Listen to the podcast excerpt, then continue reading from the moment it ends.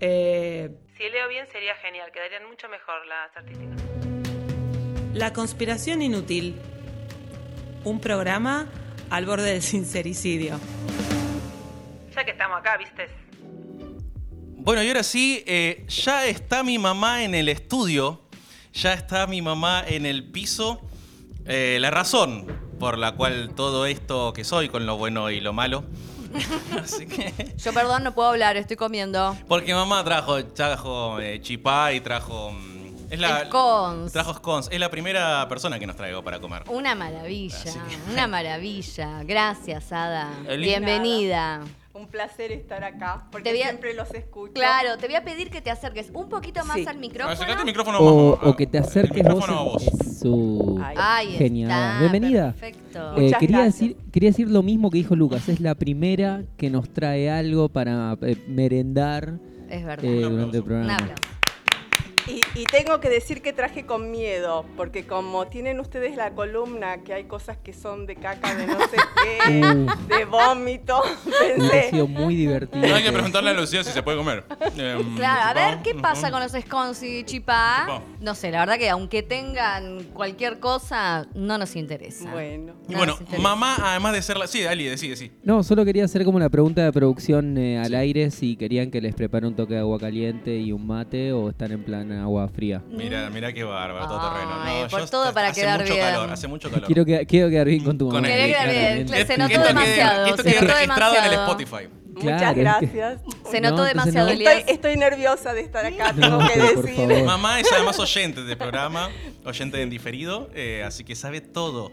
Y sabe todo de mí, lo cual es más grave. Pero va a ser más piadosa seguramente. Eh, Sí. sí. es buena. Y mm, qué iba a decir. Bueno, pero además de todo esto, además de ser mi madre, que por suerte no vamos a hablar de, mí, No. eh, es licenciada en psicología junguiana. Se autopercibe como junguiana, podemos decir. Y además hace estos seminarios que son muy interesantes acerca de cuentos de hadas y de una cierta reversión y una cierta mirada feminista sobre los cuentos de hadas. Así que si querés contá vos un poco lo que haces mamá, que se trajo su machete ahí al lado. Me traje un machete, aunque de este tema hablo un montón, pero para estar más tranquila. Y, y bueno, hace muchísimos años, porque en realidad desde que era chica los cuentos eran parte de mi vida. Claro. Y mi casa era un jardín de infantes y mi cuarto era el jardín de infantes, tengo que decir. Literal, literal. Literal. Literal. Entonces. Mi eh, abuela era la- como la directora del jardín de infantes y el, cuarto de mi a- madre era el jardín de infantes. Sí, era en mi casa el jardín de infantes. Y entonces este, es como que es parte mía y encima que me llamo Ada, se Sí, sumó. eso dijo antes y la verdad que fue como, ah, es verdad. Sí, sí, es como un destino. Un destino Sí, marcado. te- te- marcado y asumido. Está muy bien, es, la me- es lo mejor, ¿no? Es lo mejor. Es lo mejor. Sí, sí. Así que bueno, hace muchos años que empecé. eh, me gustan mucho y me sorprende mucho toda la, toda la simbología y toda la información que tienen.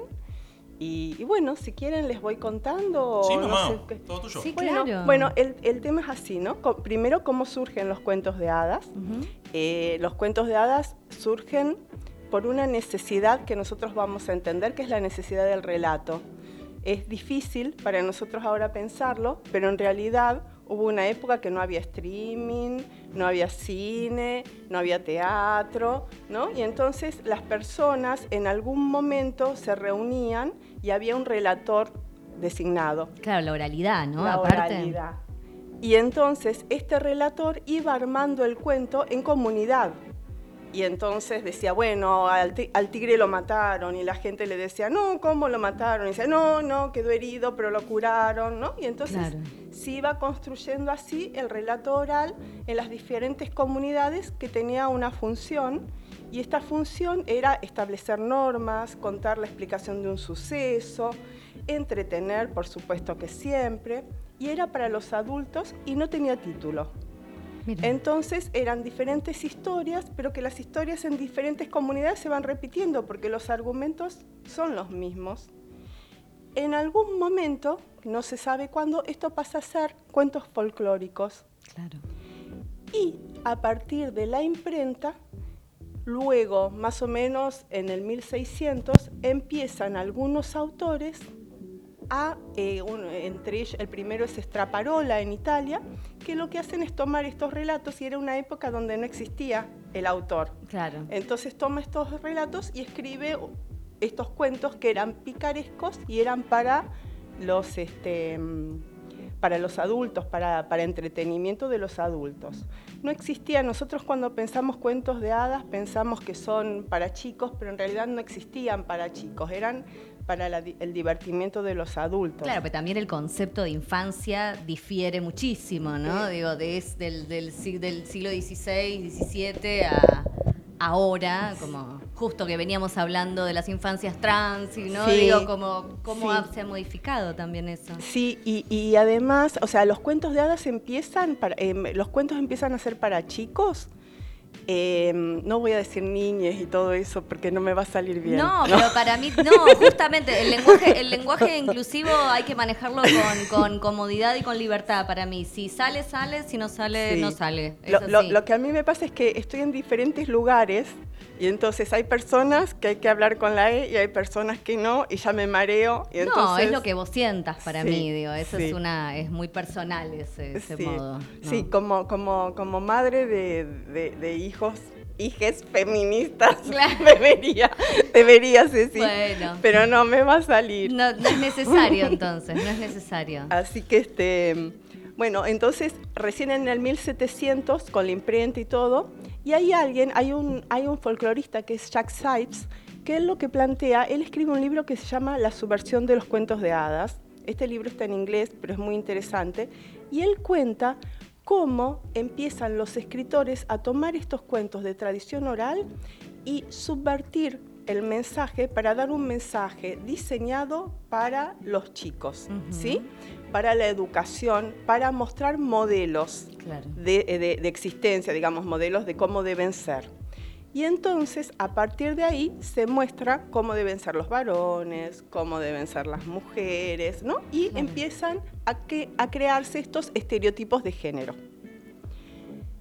Esto es así en el siglo, después ya en 1700, en la corte de Luis XIV está Perrol, que Perrol es los cuentos que muchos de los que conocemos, pero hay algo que no se tiene en cuenta a veces, que es que con Perrol había un montón de mujeres que eran escritoras y que escribían en los salones literarios.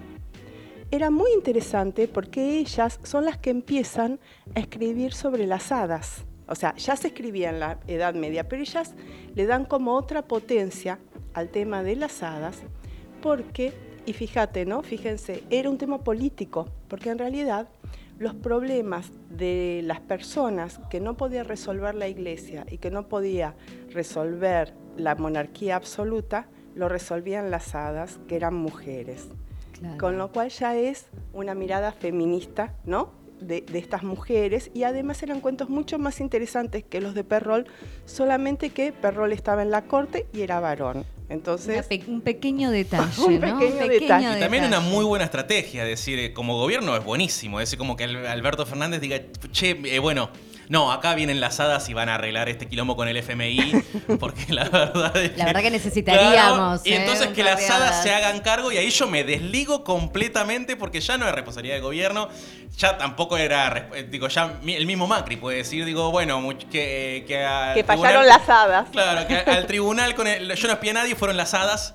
Fueron las hadas las que estuvieron espiando, Así que yo no espié nada. en vez del botón y dónde están las feministas ahora, puede, el botón puede ser fueron las hadas. Fueron las hadas. Exacto, sí. Y, y además, en la Edad Media había dos tipos de hadas, que era el hada amante y el hada madrina, que madrina es de madre. Claro. y con todo lo que es, eh, digamos, la- el judeocristianismo, digamos, de la Edad Media, el hada amante quedó relegada y ya para el siglo XVI ya tenemos solamente la hada madrina, que es la que conocemos hoy. Claro, de todos los cuentos. Sí. Es la que siempre viene a resolver Sí. las Sí. escenas que no. Buenísimo, como reunión de gabinete, buenísimo. Como, che, ¿qué planteamos ahora? ¿Qué estrategia utilizamos? Vamos por acá, por acá. Hada madrina. Che, y si metemos lo del hada madrina. ¿Somos la carta del hada madrina? Usemos la carta de la hada madrina. Perfecto. Bueno, el país explotó eh, las hadas madrinas.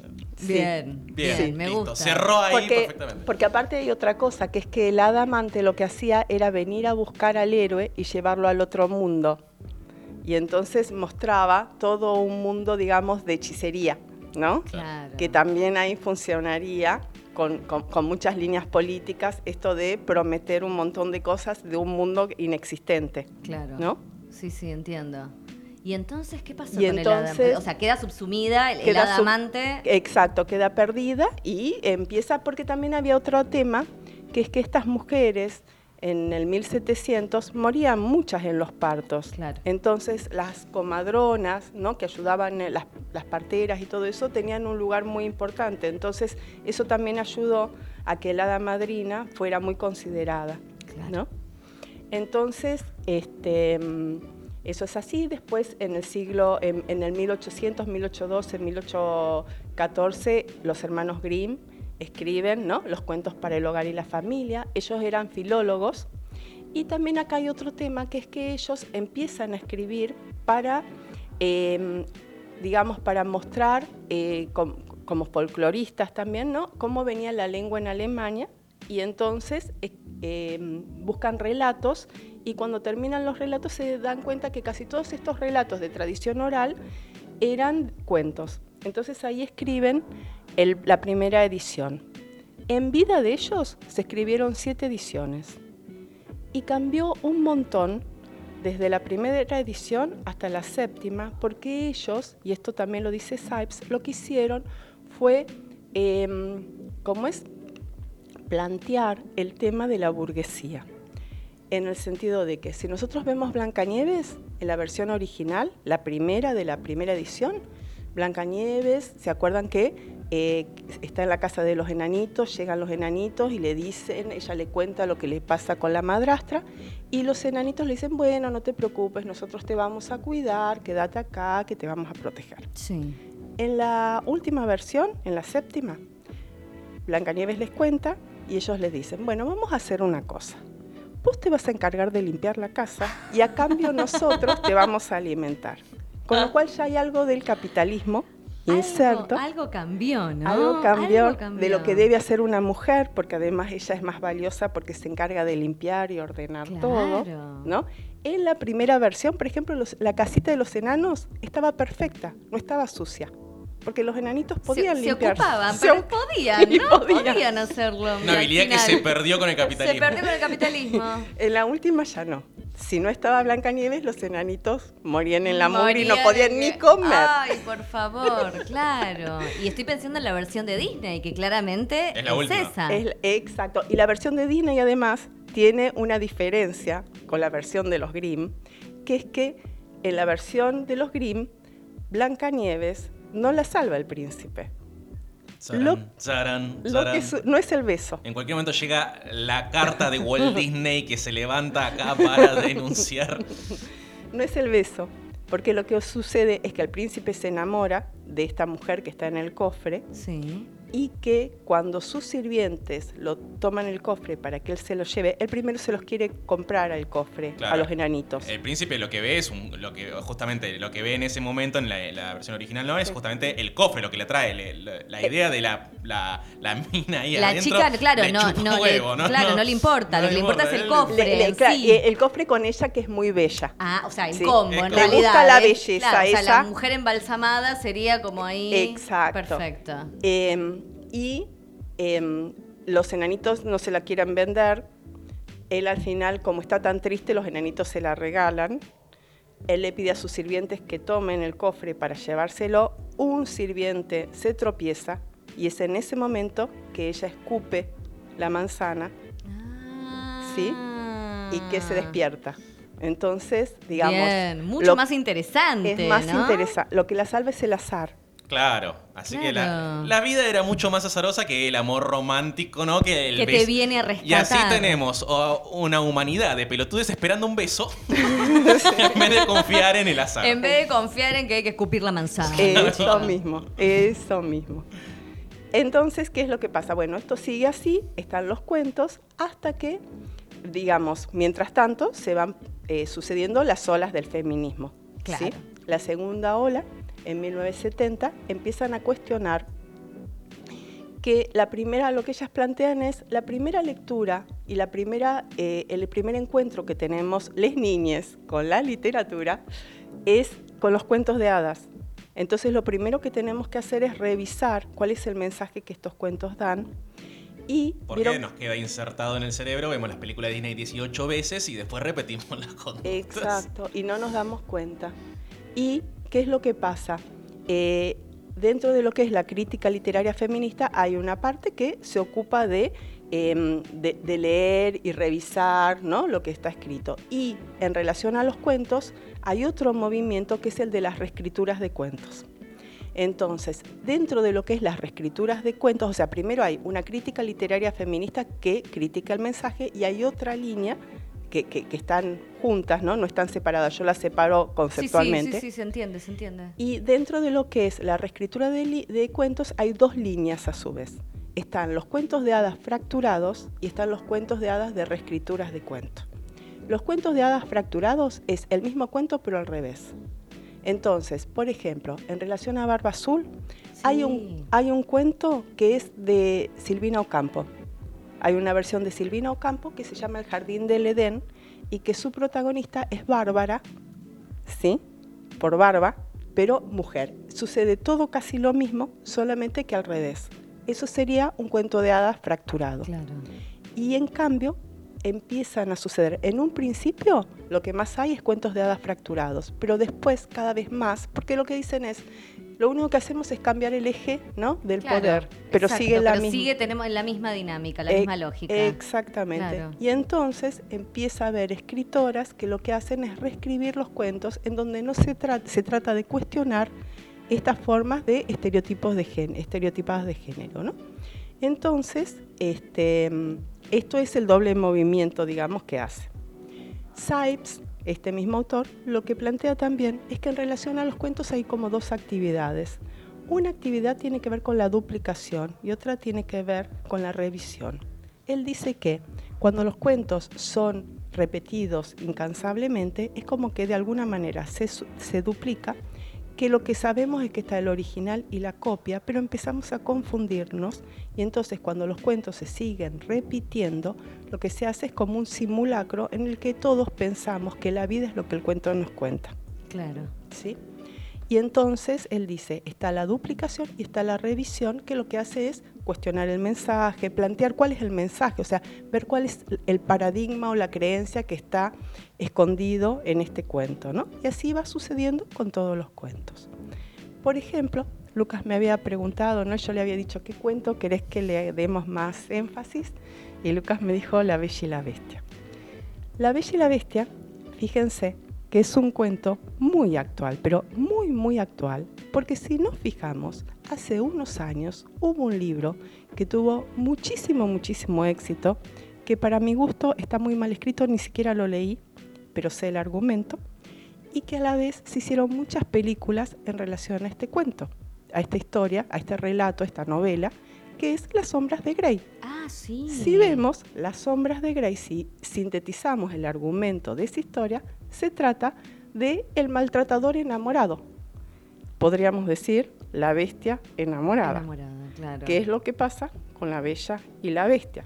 Y fíjense cuánto éxito tuvo esa historia, cuánto fue leída, releída y releída, cuántas mujeres, ¿no? feministas y no feministas, fueron muy contentas a, a comprarse el libro, a mirar la película y la película se trata de eso, de una muchachita que apenas ve a este hombre, parece que se cae y que ya se pone como en un lugar de sumisión y que después al final él se enamora. Y entonces todos estaban muy contentas de cómo en esta historia se puede salvar a la bestia, ¿no? Ajá.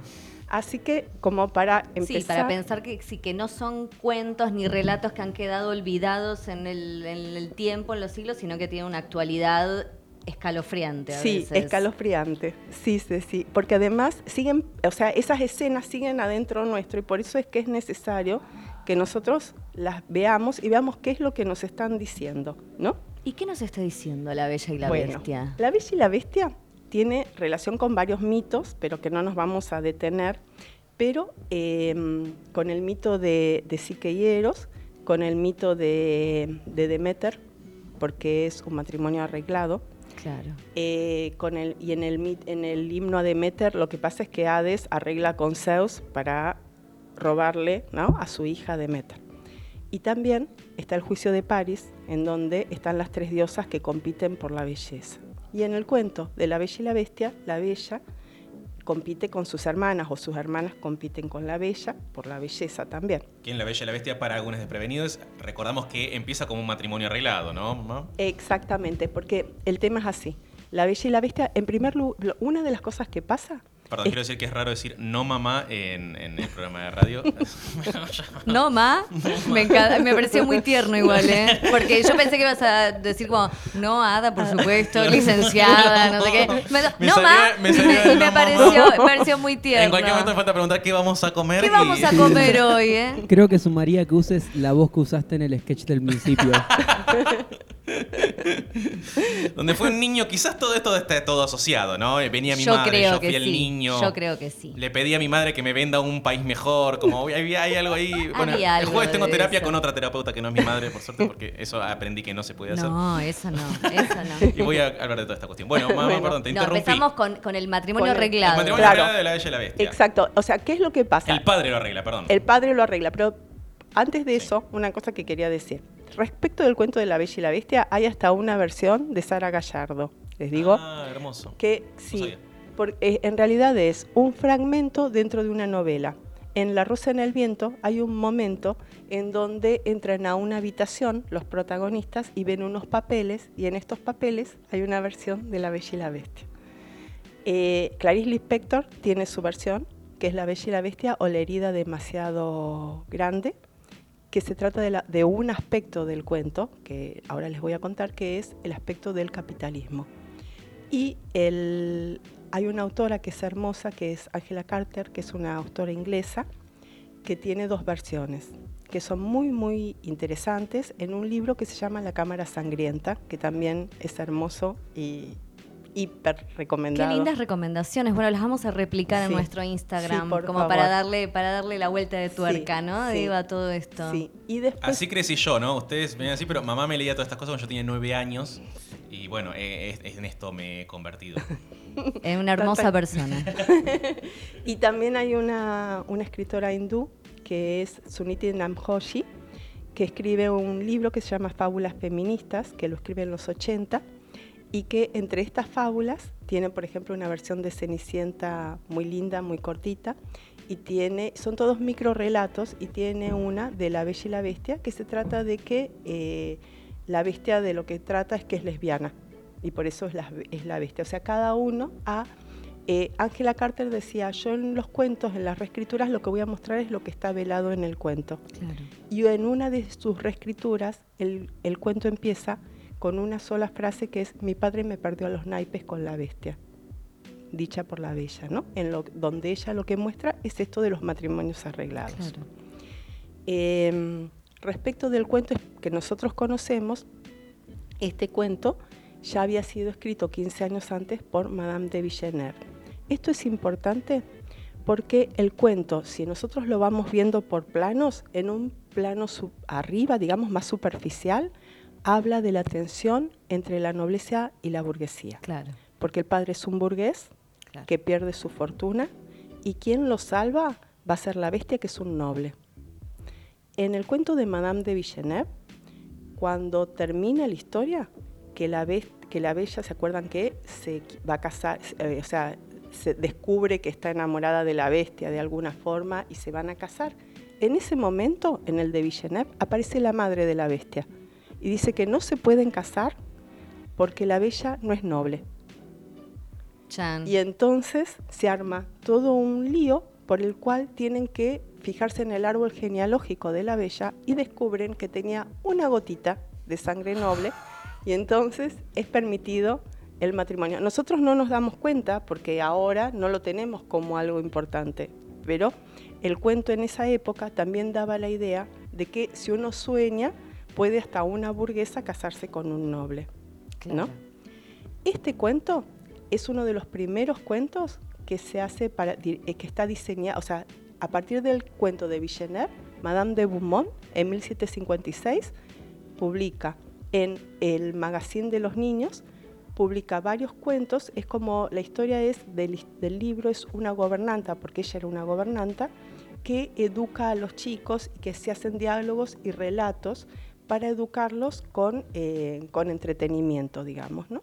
Y este cuento está especialmente diseñado para las jovencitas, porque en ese momento que se arreglaban los matrimonios, las jovencitas eran casadas con hombres grandes, decadentes, ¿no? Y entonces, si ellas ponían amor y veían a la bestia como bueno, ¿no? Y se sometían y eran buenas, la bestia no iba a ser tan bestia. Claro, no era tan mala al final. no era tan mala. Si vos le ponías esfuerzo, porque en realidad la culpa es tuya, que no, ¿no? Exactamente. por, eso ella al final tiene el premio y, la, y hay una moraleja por lo cual ella tiene ese premio.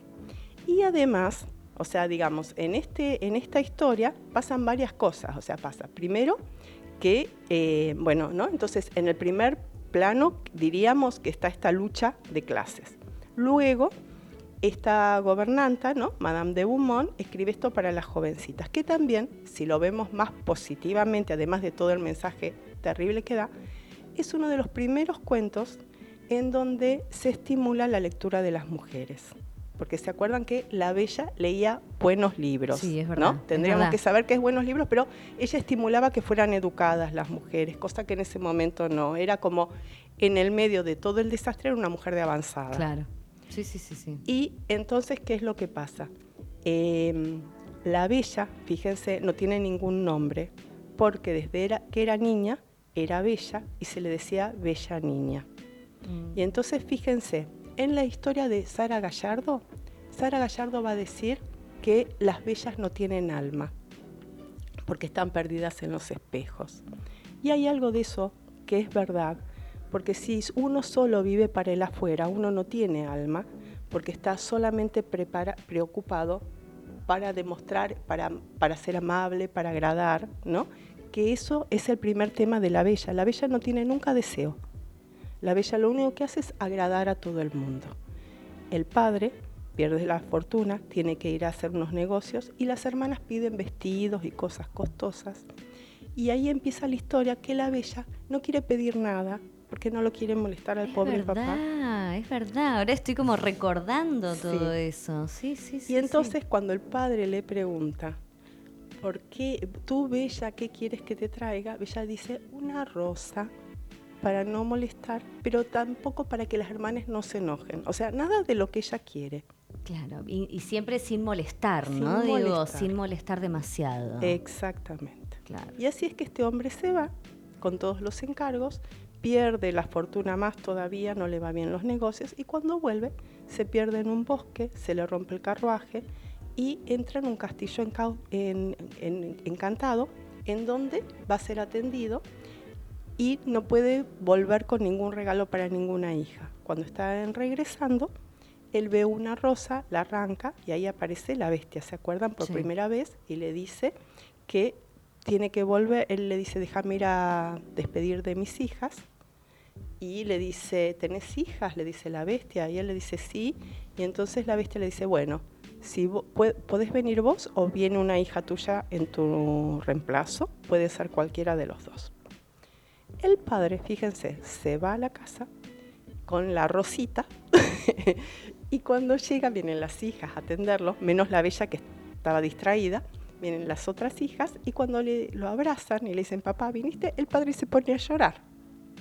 Y ahí confiesa como... Ahí viene Bella y el padre le dice, toma hija, esta rosa que tanto le ha costado a tu pobre padre. Ahí ya la manipulación.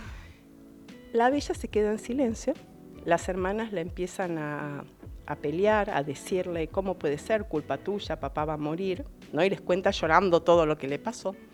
Eh, y la bella muy tranquila dice esto que es muy importante, dice, las hermanas dicen, ¿cómo? ¿Ni llorás por lo que le va a pasar a papá? Y la bella dice, no, ¿cómo voy a llorar si a papá no le va a pasar nada? Él dijo que si él no iba, podía ir una hija en su reemplazo, porque él no se ocultó nada de decir, ¿no? Así que voy a ir yo y voy a ser muy feliz de sacrificarme por papá, dice en el cuento, para demostrarle cuánto lo amo. Ay, yo ya me, quiero tirar por la ventana ¿eh? en este momento. Con lo cual, en este cuento que tantas veces nos contaron, uno de los mandatos que hay es que las hijas sacrificamos nuestra vida por los errores de los padres. Y eso con amor, y eso es lo que demostramos con amor. 14 años de terapia, dice. ¿eh? 14 años de terapia para, para subsanar eso que estás hablando. Ese es el primer mensaje, ¿o no? Sí, claro. Y entonces, ¿qué es lo que pasa? Em, el padre le dice, no, hija, vos sos joven, yo soy... Y ella le dice, no estoy apegada a la vida, papá, me da lo mismo. No tengo deseo. No tengo deseo. Así me enseñaron. Así me enseñaron. Soy bella nada más. Claro. Entonces, ¿qué es lo que pasa? El padre acepta al final llorando, diciendo no quiero, no quiero, pero va. Pero, pero, pero, la, pero claro, pero la deja igual. La deja igual. Y van juntos y cuando llega la bestia, cuando están comiendo y llega la bestia, el padre se queda todo tembleque y le, le dice, andate papá. Y, el padre dice, ay, me da un miedo, me da un miedo y se va. Un hermoso. divino, divino, la verdad. Y entonces la bella se queda con la bestia, que la bestia es buena. Y la bella, fíjense en la historia, empieza a ver qué valioso que es la bestia. O sea, ella está cautiva contra su voluntad. Claro, claro, sí, Pero su apresor es bueno, porque no se la come. Claro, ¿no? Al final como, ay, pero... ¿No? La verdad que los hombres son bárbaros. Al final, al final... No te comen. Al final no te comen, no te violan, no te comen. Tenemos que agradecer. Exactamente. Entonces, ¿qué es lo que pasa con esto? Que eh, en el cuento todo el tiempo van mostrando cómo la bestia es buena. Es, incluso ella le, la bestia le dice, fíjate, yo soy feo, ¿no? Y la bella le dice, sos feo pero sos muy bueno. Y, él, y la bestia le dice, soy feo y no tengo ingenio, o sea, soy tonto. y la bella le dice, no importa, no importa, porque sos amable. Y eso vale mucho más. es así. Ay, por favor. Este aquí que eh, la vez ya empieza cada vez a extrañar más a este hombre monstruoso y claro, síndrome de Estocolmo absoluto. Exactamente.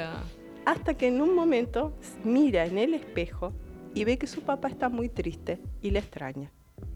Y acá yo haría como un paréntesis porque el espejo aparece en muchos cuentos, en Blancanieves ah, también. Totalmente. Y hay unas autoras que son que escribieron un libro hermoso que se llama La loca del desván, escribieron La loca del desván haciendo referencia a, la, historia de Jane Eyre de Charlotte Bronte. Ay, no, no conozco. En Charlotte Bronte, una de las hermanas Bronte, escribió una historia que se llama Jane, Eyre.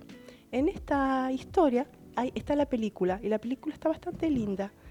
Eh, en esta historia lo que sucede es que llega una institutriz a cuidar a una chica a un castillo y de golpe se enamora del señor del castillo. Por supuesto que, es de que tiene mal humor ¿no? y todo eso, pero que una noche aparece una loca que es la esposa de este hombre, que como era loca la tenían encerrada en el desván. Entonces, estas escritoras, estas escritoras lo que hacen es tomar, ¿no? Em, a, esta imagen para eh, hablar sobre, eh, sobre literatura y la, mujer y la literatura.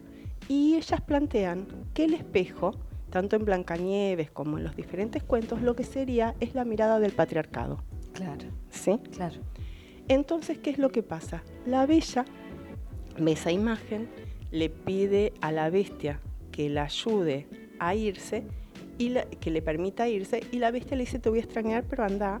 La bella va a visitar al padre y cuando está visitando al padre con las hermanas y todo eso en un momento tiene un sueño, se, se olvida los días porque las hermanas le hacen una jugarreta y le dicen eh, los, em, ¿cómo es? Em, en un momento tiene un sueño que la bestia está caída y dice, qué ingrata que soy, él me dio todo y yo acá olvidada de él.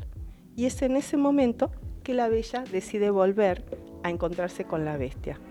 Entonces, en ese momento, la bella vuelve y este, mm, se encuentra con la bestia y cuando la bella abraza a la bestia se pierde, se termina este encantamiento por el cual la bestia había sido encantado por un hada y entonces aparecen fuegos artificiales, un castillo y la bella va a quedarse con la bestia que deja de ser la bestia. ¿Qué es lo que pasa aquí? Por un lado, eh, aparece el hada y le dice, porque fuiste virtuosa, porque has sido buena, porque te fijaste más en el corazón que en la apariencia y no te importó que fuera tonto y todo lo demás, entonces por todo eso, ahora vas a ser premiada y vas a tener el castillo lindo y el, y el, marido lindo, digamos. ¿no? Y por el otro lado, si nosotros pensamos desde el lado de lo masculino, podríamos pensar que la bestia también se transforma a partir del amor cuando se suaviza a partir de su encuentro con la bella. O sea que el encuentro con la belleza también transforma a la bestia en un príncipe porque deja de ser la bestia, ¿no? Así que, bueno, y ahí se termina la historia de la bella y la bestia, que tiene que ver con esto, que tiene que ver con la sumisión, con el sacrificio, con demostrar el amor a partir de la entrega, ¿no? Y de lo que se espera en una mujer que sea bella, que sea mm, buena y que sea agradable con todos. Y la belleza tiene que ver exactamente con eso. Que no está tan lejos, porque si no, no nos hubiese interesado las sombras de Grey. No, no, totalmente. No, no. Em, me angustia. Hay un punto en que todo esto me angustia, pero también está buenísimo cómo, cómo desarmás el, cuento y empezamos a encontrar líneas de fuga por todos lados, ¿no? Como que... Sí, sí, sí. sí. Y, hay más que esta. O sea, hoy lo hicimos, uy, hoy... Eh, sí, fue como... Es una síntesis, ¿no? Pero entonces vas a volver, ¿o no? Por supuesto. Ah, muy bien, porque yo no sé si se vieron las historias de Instagram, puse hoy La Bella y la Bestia. Y lo hice, y lo hice absolutamente a propósito para invitarla a que vuelva en otro momento. sí, algún día vuelvo. Para en algún momento, cuando quieras y tengas ganas, para seguir desarmando, deconstruyendo estos cuentos que tanto nos han marcado. Sabes que yo tenía el libro de los hermanos Grimm. ¿Viste? Gigante, El príncipe valiente, ¿no? Digo, y los leía feliz. O sea, entonces me encanta que nos confrontes con, con, esa construcción ¿no? que hemos tenido y que seguimos y que el patriarcado sigue sosteniendo porque no termina. Exacto. Acá. Sí, sí, y que nos tenemos que cuestionar todos, hombres, mujeres y todo el colectivo LT, ¿no? Sí, absolutamente. Bueno, mamá, ¿cómo te sentiste? Bien, cuando me concentré en el cuento, me olvidé un poco que estaban ustedes y me relajé más. Se notó, este, se, notó, se notó. Así que, bueno, mamá, gracias, pues ya tenemos que ir porque el tiempo no es, dinero, pero es tirano. El tiempo es tirano. Muchas gracias, muchas gracias a ustedes, me encantó. Qué me encantó bueno, qué lindo. Esto ha sido Ada Serioni licenciada en psicología, y Young, hablándonos de los cuentos de hadas, más específicamente en este caso sobre la bella y la bestia y cómo ha creado eso una humanidad pelotuda durante décadas. Así que nos vamos, hablando de todo esto, nos vamos con esta versión hermosa de Cake, porque ya está Roma Roldán en los estudios. Y vamos con I Will Survive, me encanta esta versión.